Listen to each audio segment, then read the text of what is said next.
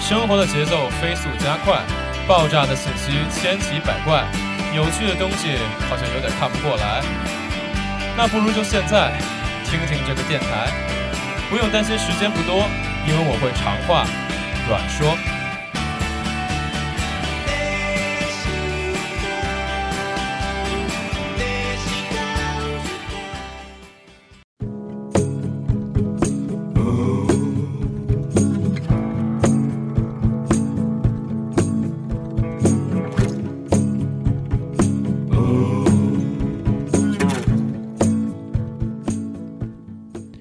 哎，大家好，欢迎收听我们这周的长话短说。大家好，我是小阮。呃，这周呢，呃，还是想跟大家聊聊一些关于电影的话题啊。这个今天这话题其实是上周我们在那个群里聊天的时候，哎，跟一些朋友我们聊到这个艺术片能不能赚钱的这个问题，或者说艺术片怎么赚钱的这个问题啊。那当时呢，我们是举了一个例子，就是去年。啊，去年我的年度最佳国产片儿就是这个毕赣导演拍的《路边野餐》。这个片子最终把所有成本都算在一起是五十万的成本，然后票房最后的收入差不多是六百多万。呃，从我们大众的角度来看，一一般都觉得说，哎，好像挣了不少钱。但是实际上呢，你要是知道这个票房到底是怎么分钱的啊，以及这个票房里面一些哎比较脏的招儿呢，其实你就知道。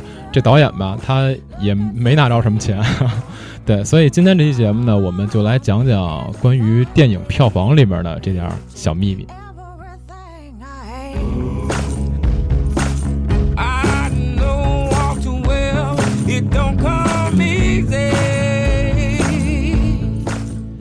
那呃，在讨论这个票房的秘密之前呢，我们先来说说，就是中国电影的这个票房到底是怎么分的。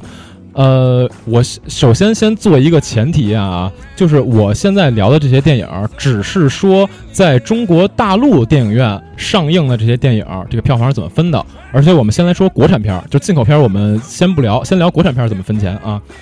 呃，简单来讲呢，国产片儿它的这个票房会被国家啊、制片方、发行方、呃、影院以及院线，它都要从这个票房里头拿钱，但是拿的方式呢各不相同。呃，首先国家呢。呃，我们先说一点，就是国家其实是有专门的一个组织去管理这个票房的啊。国家设立的这么一个呃部门叫呃叫叫什么来啊？叫国家电影事业发展专项管理委员会办公室，呃，名字很长，所以我们下面简称叫专资办。专资办这个办公室呢，就是用来管理在大陆上映的影片整体这些票房数据。呃，因为怎么说呢？呃，这个部门首先它是归由广电以及财政部等等这些部委共同管理的，且在中国大陆所有的电影院呢都要去安装这个专资办它指定的一套票务管理系统。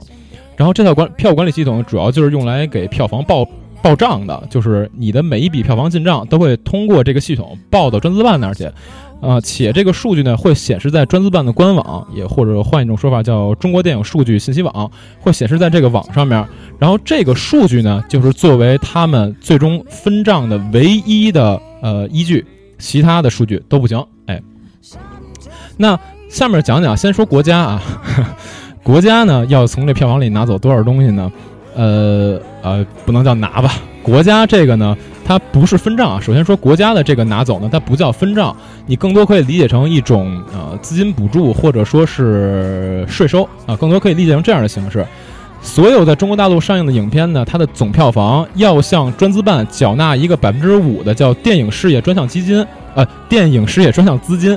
这个呢，就相当于你在我们国家上映，对吧？你也是中国的电影，那咱们这个就扶持一下中国电影，对吧？你这票房抽百分之五，我们扶持一下中国电影啊，就差不多这个意思。这笔钱呢，由各省级的这个广电去负责征收啊，去向各大影院吧，我就去收这个钱。除此之外呢，呃，交税肯定也是一定的啊。那么第二部分就是要交一个百分之三点三的特别营业税，其实就是电影的这方面特别营业税嘛。也就是说呢，呃，一部电影真正可以用来去分账的票房，等于百分之百票房。减去百分之五的电影事业专项资金，再减百分之三点三的特别营业税，也就是说，最后你这百分之百的票房，只有百分之九十一点七的票房可以拿出来去分钱。哎，明白这意思吧？也就是说，十亿票房，首先有八千三百万国家先收走了，哎，剩下的你们再去分点。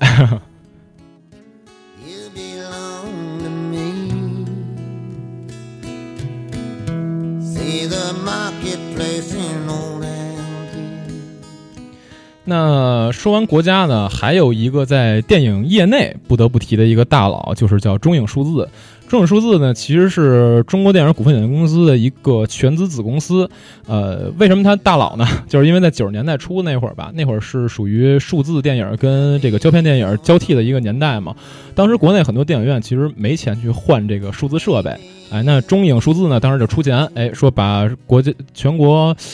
绝大多数的电影院的数那个设备都升级了，所以呢，从这点上出发，哦，对，而且啊，现在还有大多数电影院其实还在使中影呃中影数字的这套设备啊，不是说这套，就是中影数字给他们提供的数字设备，所以说呢，人家有这资格去收钱，人家曾经在历史上完成过伟大功绩，哎，对吧？那除此之外呢，像中影股份，人家本身有着呃国内非常一流的技术以及设备。然后呢，同时他还拥有国内最大的这个国有院线，所以人家也有实力去收这个钱，明白吧？所以呢，他们会从这些票房里面呢去抽一部分，但是也不是所有的票，也不是所有电影都抽啊。呃，这个怎么抽呢？就是票房超过六亿的电影，你把你的那票房跟六亿做一差值，然后根据差值的不同呢，呃，他可能抽百分之一到百分之三。这个具体怎么抽我就不多说了，其实也没没必要，因为这个。不是那么普遍嘛？不是所有所有的电影都会抽这票房嘛？对吧？呃，然后上面说完了，这些那么多爸爸，国家爸爸也好，中影爸爸也好，他们都拿完钱之后呢，才轮到咱们这个电影电影产业里面这帮同志去去拿钱了。那电影产业里这帮同志都包含谁呢？就是制片方、发行方、影院还有院线，这些人呢再去分剩下这点钱。先想想，先讲讲他们都是什么意思啊？从功能上讲，这个制片方呢，就是生产和制作电影的，啊，比如说像万达影业啊、博纳影业、华谊兄弟，像他们呢都是去拍电影的嘛，对吧？呃，这类呢叫制片方。那发行方呢，就是负责去做发行整套发行的工作，比如说像呃定档期啊，比如说像跟院线谈合同，比如说出这个拷贝，这些都是发行方去干的活儿。当然，他们还有其他更多的活儿啊，比如说像光线传媒啊，它。光线传媒也有制片方，但是这儿我说的是光线传媒的发行方。然后像中影，然后像华夏啊，中影和华夏他们都是像是包揽国内的一些这个进口片的这些业务的等等，他们是属于发行方。然后呢，呃，很多朋友可能会有点疑问，就是影院跟院线你怎么还给划分开了呢？在一般人的概念里，这俩东西可能差不多啊，但实际上是俩概念。呃，这个院线指的是它有一个发行主体，它是由发行主体跟影院组合而成的这么一个结构，啊，就是呃有点类似于连锁店啊，有点类似于连锁店，但它不严格意义上是同一个品牌的连锁店，就是它给很多不同的影院都提供这个片源以及一些宣传活动之类的，呃，怎么说呢，就是。比如说，呃，我们举个例子，比如说像万达院线啊，比如说像星美院线，他们有自己的影院，对吧？但同时，他们这个院线下面呢，还有其他的加盟院线，对，有些加盟的电影院，他们不叫这个名字，但他们属于这个院线里头。哎，你明白这意思吧？这个就这个叫院线。那影院呢，这个就是很直接的一种方式了，它是以电影院业务为核心的这么一种专营公司，它是真正同一个品牌的连锁化，但是呢。影院这个产业，它呃，在国内的话，如果它没有一个院线去做支撑的话，呃，其实也是得加盟才行。我们举个例子，比如说像韩资的那个 CGV，CGV 在国内的话，它就得必须加加盟一个院线，才能有这个放映的呃放映的这个支撑。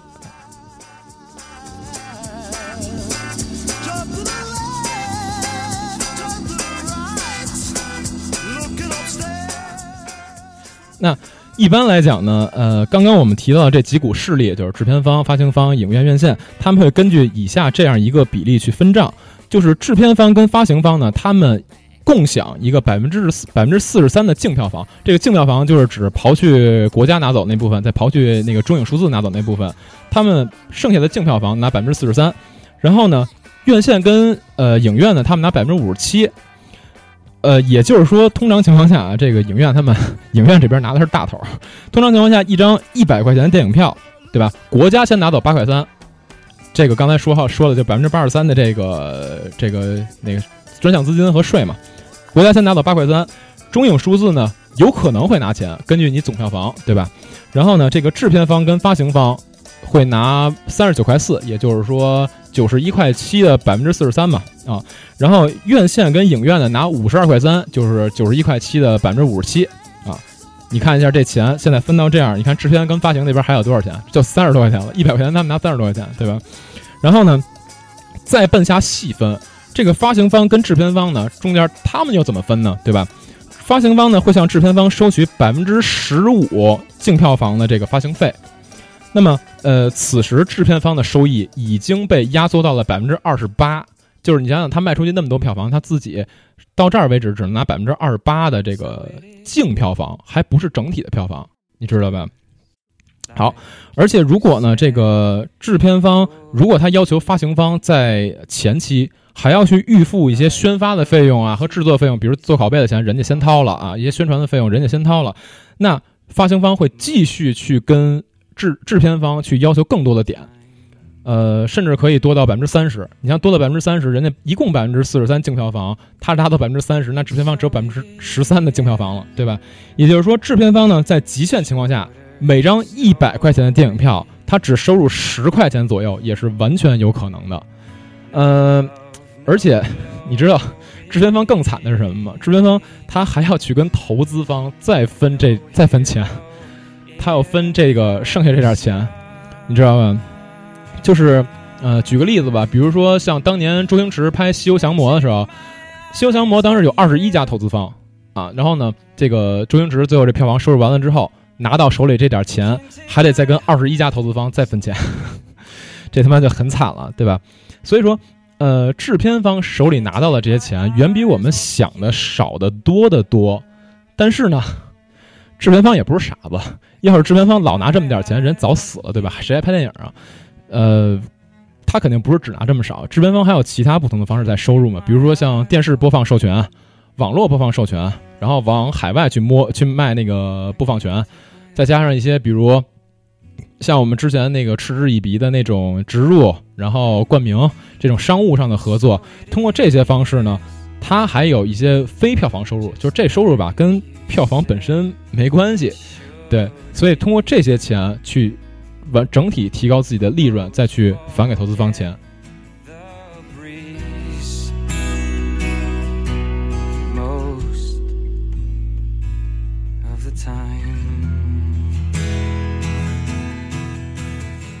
那刚才说了这个国产片儿是吧？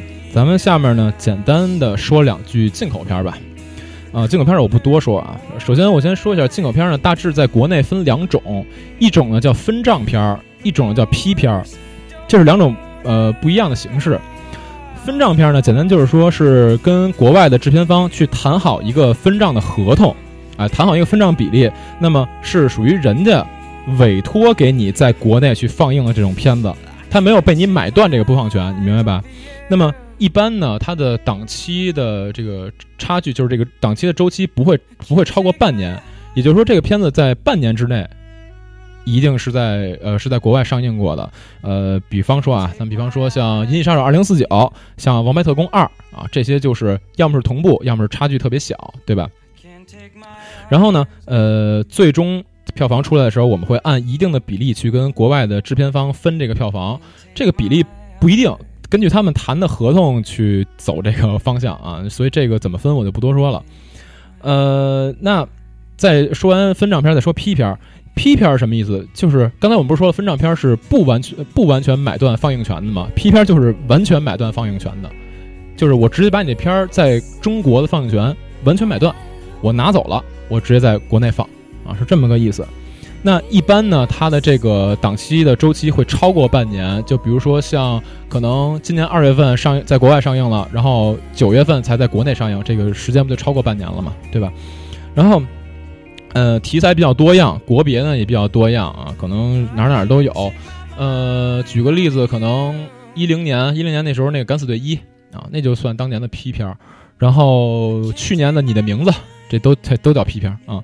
然后为什么叫批片呢？就是因为一般买这种片的时候都是批量买进，所以叫批片。呃，而且由于它本身买断了整体的放映权吧，所以国外的制片方是不参与任何分账的啊。这个就是你就不用再去跟他们分钱了，所有钱都归中国人。呃，他们这个就是分账片跟 P 片大致有一个指标，就是每年会有一个指标。像呃，近期我了解的一些指标，应该是说一年会有六十四部进口片嘛，然后其中三十四部是分账片，三十部是那个 P 片。呃，然后在三十四部分账片里面，大概还会有十五部左右这个特级分账片，就是什么三 D 啊、I IMAX 之类的。当然，这个数字啊，不是一个死指标，而且它其实这个数字你超过去是挺好的。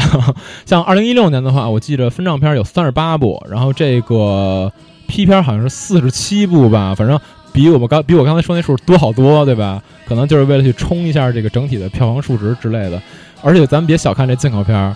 去年这个进口片整体的收入比国产片整体收入也没 没低太多，人家占半壁江山。对，行，那上面这些呢，就是大概说了国内所有形式吧，国内所有形式的这个影片大致的一个分账形式。刚才提到国产片儿、进口片儿，然后再细分了也说过了，对吧？但是呢，但是。刚才我说到这些所所有所谓的形式，哎，都只是一个表面形式而已，对吧？那有规则呢，自然就会有人为了利益去破坏这个规则，对不对？所以在接下来呢，我们就讲讲票房里面的这些小脏招。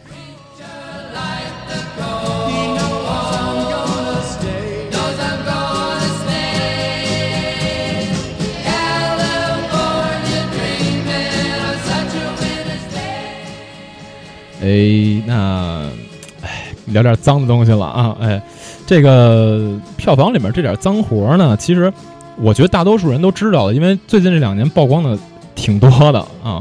呃，简单的讲讲吧。简单来讲呢，票房的脏活一般分这么两类啊，一种呢叫偷票房，一种呢叫买票房。哎，那偷票房的意思是什么呢？偷票房简单就是说，影院用了一种非常规的手段，让部分票房收入呢。不计入最后这个报账里头，呃，怎怎么怎么用用具体的方式，用我用一个实例去解释吧。比较低端的这个偷票房的方式呢，就是手写票，或者是旧票入场啊，废票入场、无票入场等等的这些。哎，前几年曝光太多了，对不对？那什么意思呢？他为什么就能跑这个账呢？因为你想想啊，这个票手写票或者说旧票入场，就相当于它系统实际上没有打一张新票，对吧？那系统每打一张新票呢，它没没有打打出这张新票呢，就没有这个收益。但是实际上，它通过可能面对面的操作或者怎么样的，它让这个收入实际上产生了。也就是说，在专资办的那个那个票房统计系统里面没有这笔钱，但实际上院影院收到了这笔钱，所以这笔钱呢就没有进入到最后那个票房分账里，那影院最后就独吞这笔钱，对吧？你明白这个道理吧？好，那刚才说的是低端的，那中端一点呢，就是所谓叫套餐票，或者说叫结构票，反正各种各样的说法。呃，这个是利用了一个漏洞，就是发行方给出的最低票价。那什么意思呢？比方说啊，呃，比方说发行方呢，他在呃最开始谈合同的时候，他会跟这个呃影院去谈一个最低票价。比方说，我这最低票价我可以接受到二十块一张票，这是我的下限了，你不能比这低。啊，那如果影院最后定的常规票价呢是五十块一张，那如果说你就是花五十块钱买一张常规票，那这五十块钱的票票价都会进入到那个票房的统计系管理系统里面，最后分账的时候呢，就按照我前面说那个方式正常分账。好，那这时候影院呢就想说，怎么着怎么着能挣多点呢，对吧？那人家就来一脏招，什么意思呢？不是有五十的常规票吗？我再出一套餐，什么意思？票。加上爆米花加可乐，一共六十。哎，这从我们常规来看呢，就是这仨东西加一块儿，六十块钱，五十块钱是票，十块钱是那吃的，对吧？一般都这么理解，对吧？但其实不是，六十块钱你买了之后呢，东西你是拿到了，最后入账的时候，这票钱按那最低票价算，明白吗？刚才我提的不是最低票价二十吗？这六十里头那票按二十算，然后呢，可乐跟爆米花按四十算。可乐跟爆米花，这是影院服务啊，这可不是票房。等于这个等于怎么怎么着呢？最后入到票房里面的只有那二十块钱。影院服务这个是影院自己提供的，这个钱影院自己拿走。明白吧？就通过这么一个方式去把这个票房给偷出来。哎，那说完低端、中端了，聊聊高端的。哎，高端的最牛逼的一种玩法，呃，一一种玩法，最牛逼的一种玩法是这个影院自己在做一套系统，这是最牛逼的。人家影院呢，在你专资办的这个报账系统之外呢，我自己再做一套记账系统。这个记账系统呢，也可以出票，哎，对吧？那我这票出在我记账系统那儿，没没出在您那个票房管理系统那儿，那这票呢就不记在您那票房里，对吧？我通过这样两套系统的方式呢，可以让一部分的票房收入给独立出来，哎，那呃，这是一种玩法，还有另外一种高端的玩法呢，呃，严格意义上不叫偷，应该叫挪。这个挪票房又是怎么回事？呃，挪票房其实不是。不是像刚才提，不是像刚才说的那么直接的把票房给做一个破坏啊，他是说，呃，比比方说，比方说我同期有两部片子上，有两部片子上档，一个呢是好莱坞超级大片儿，还一个是国产青春片儿，那这两个对吧？这个观众去电影院选哪个，那不是显而易见吗？肯定是好莱坞大片儿牛牛逼，对吧？那这时候呢，这个青春片的制片方或者说发行方，他就过来跟影院说，哎，大哥。人家好莱坞大佬那个票房能不能给我挪三千万过来啊？然后那影那个，然后那个影院就说：“那我有什么好处啊？”制片方说：“给你返点，对吧？返点，什么叫返点呢？记着我一开始说那分账比例吗？就是制片方和发行方他们分百分之四十三嘛，百分之四十三净票房。然后呢，院线和电和影院他们拿百分之五十七净票房嘛。在这个基础之上，我再给你让利，百分之四十三，我再给你让百分之五个点。”对吧？让这个影院跟院线的呃这个这个分成可以拿到百分之六十二，哇，这个这个就很很吸引了，对不对？然后影院就说：“那行得，我给你挪三千万票房。”对于影院来说，没有任何的，就是说，它对于影院这个票房的收益来讲，没有任何的损失。同样是一亿票房，只不过我把我把这个结构给变了，我把三千万挪到另外一部电影上，那实际上还是一亿票房，对吧？然后呢？呃，但是这个产生的产生的东西是什么呢？就是首先这三千万票房挪到青春片上之后，青春片的票房形成虚高了，对吧？它形成虚高之后呢，很多人看看，哎，我操，这片子，哇，这票房这么牛逼呢，可能说明不错，我去看看去。它影响后续的观观影选择。另外一方面呢，就是说，像有些资本嘛，他可能看见说，哎，这片子可以啊，最终这票房。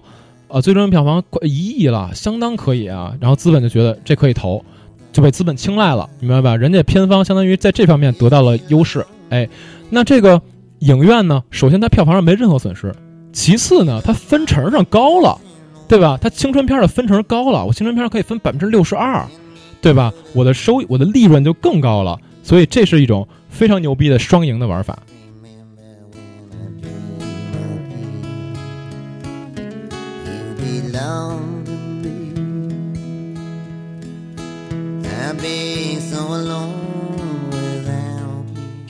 那刚才说完这个偷票房呢，咱们再来讲讲买票房。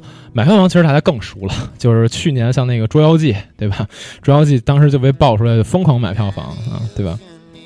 简单来讲呢，买票房也可以用返点这招，呃，它是用返点的形式去换更高的排片量。比如说当年《小时代一》就玩过这招。呃，这这个我不是黑他啊，《小时代一》当时那个返点这这个都被人爆出来了，所以这不算黑啊。《小时代一》当时怎么着呢？就是你影院每多百分之五的排片量，哎，我就给你多返一个点，对吧？就是拿拿钱换排片嘛，啊就这么简单。就你想想，你去电影院，你看，我操，这电影怎么排片排片排这么多呀？就觉得人家影院肯定重视，对吧？然后你就想看，对吧？而且场次多，要是来看的人多，那这不是票房收入自然就上去了嘛？所以这个很很常见，很常见。那再有呢，就是片方直接花钱去包场，比方说我这电影刚上，或者说没上之前，我啪我砸五千万跟这儿说我要包多少多少场，而且这这每每一场吧，你不用包特别多，每一场你就包一半座位。你看，你因为一般一场电影，如果他能卖出一半去座位去，他这个就盈利了，啊，那我呢，这个片方我就直接每一场包一半座位，把这票送出去啊，或者说低价销售给其他人啊之类的，然后让他们去看去。首先，影院的影院上座率保证了，影院的收益也保证了，而且呢，片方他这个票房基础就是五千万，一上来我砸了五千万嘛，对吧？那我这票，我这电影基础的票房就是五千万，呃，直接这个这个最起码这个知这个知名度或者说关注度就有了啊。那所以说就一切好说啊。呃，当然刚才说的也是比较怎么着，比较常规、相对中端一点的玩法。然后呢，还是得说高端的玩法。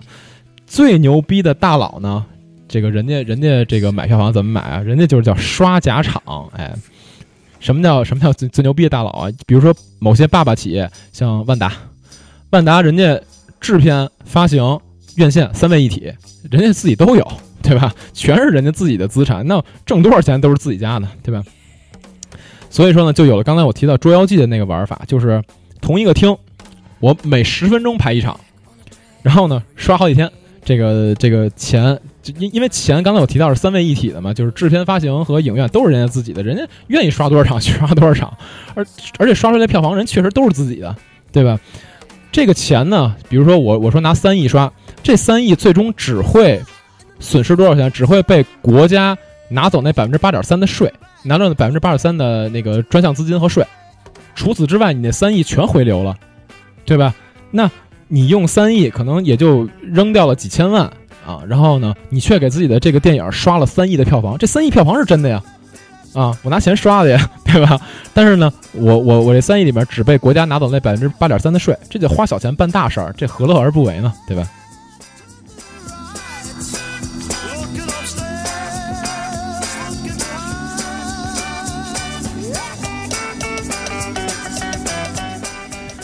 呃，关于票房这点事儿呢，我就先说这么多吧。啊，当然我再重申一遍啊，我刚才说了这些所有的东西都只针对在大陆上映的电影，明白吧？大陆上映的，尤其可能更多是国产片，进口片，呃，不一定有什么更多的玩法，这我不太熟悉。呃，而且呢，呃，像国外的，他们因因为国外他们那个分账方式也都不一样，比如像美国，它首首周票房有那个。首周票房跟有一个比值和和保底和一个保底金的一个一个比值，这个这个东西挺复杂的，我就我就不多说了。然后后面还有每周的这个收益递减的这么一种分账的形式，所以美国的这种分账比较麻烦，而且其他好多国家其实都不一定是完全一样的，所以国外的我就不多说了，国内的。大致的结构是那样的，但具体数值可能会发生一些变化。尤其像我刚才提到那个什么，比如说进口片儿和进口片儿的数量，那个每每年都在变，每年都在变。今年好像又要重谈合同，所以今年没准又得调整。这个不不代表说是一直都这样啊。呃，这期节目主要还想说什么呢？就是一方面通过刚才我说的那些内容，咱们也能发现，呃，其实制片方就是拍电影这帮这帮人，他们挣的真没咱想的那么多。你明白吧？就是比如一个导演，他要拍一烂片儿，你可以去骂他他，拍烂片儿嘛，那他妈你骂他就是合理的。然后呢，他要是拍了一个特别挣钱的片儿，你也甭说人家赚多少多少钱。通过刚才那个，你也明白，其实制片方赚的没没大家想的那么多，不是说人家二十亿、三十亿的真就拿了那么多钱，没那么多啊。然后呢，另外一方面呢，就是大家别把这个票房这事儿太当真。去电影院挑电影啊，别把票房当一标准啊，因为票房这个里面作假东西太多了。主要呢还是去尽可能的去借鉴一些专业专业的这些影评人啊，或者说专业的这些网站他们的口碑。但是这块儿其实想给大家一个怎怎么怎么讲呢？就是说这么一句话吧，这句话可能跟以前以前在游戏里面也出现过，但是我记得好像是反的。就是我这想说的，就是叫低分信媒体，高分信自己。什么意思呢？就是如果说很多媒体他对某一部电影给的分数大致全是低分，那你就可以相信这片子应该就是一烂电影。然后呢，如果说很多媒体他给的是高分，但是你又不太确定这片子是不是真的好啊，那你就自己判断啊。高分呢你就信自己就完了，低分你可以新媒体，对吧？所以呢，呃，今天这期节目大致是这么一个意思。当然，我我刚才说那句话也是开玩笑，大家也别太当真。什么低分高分的，其实就是你自己想自己去看自己想看的就完了，没那么多东西。行，呃，这期节目呢，差不多到这儿就结束了啊。那感谢大家收听，感谢大家收听，这里是长话软说，我是小软，我们下期节目再见。take my eyes off you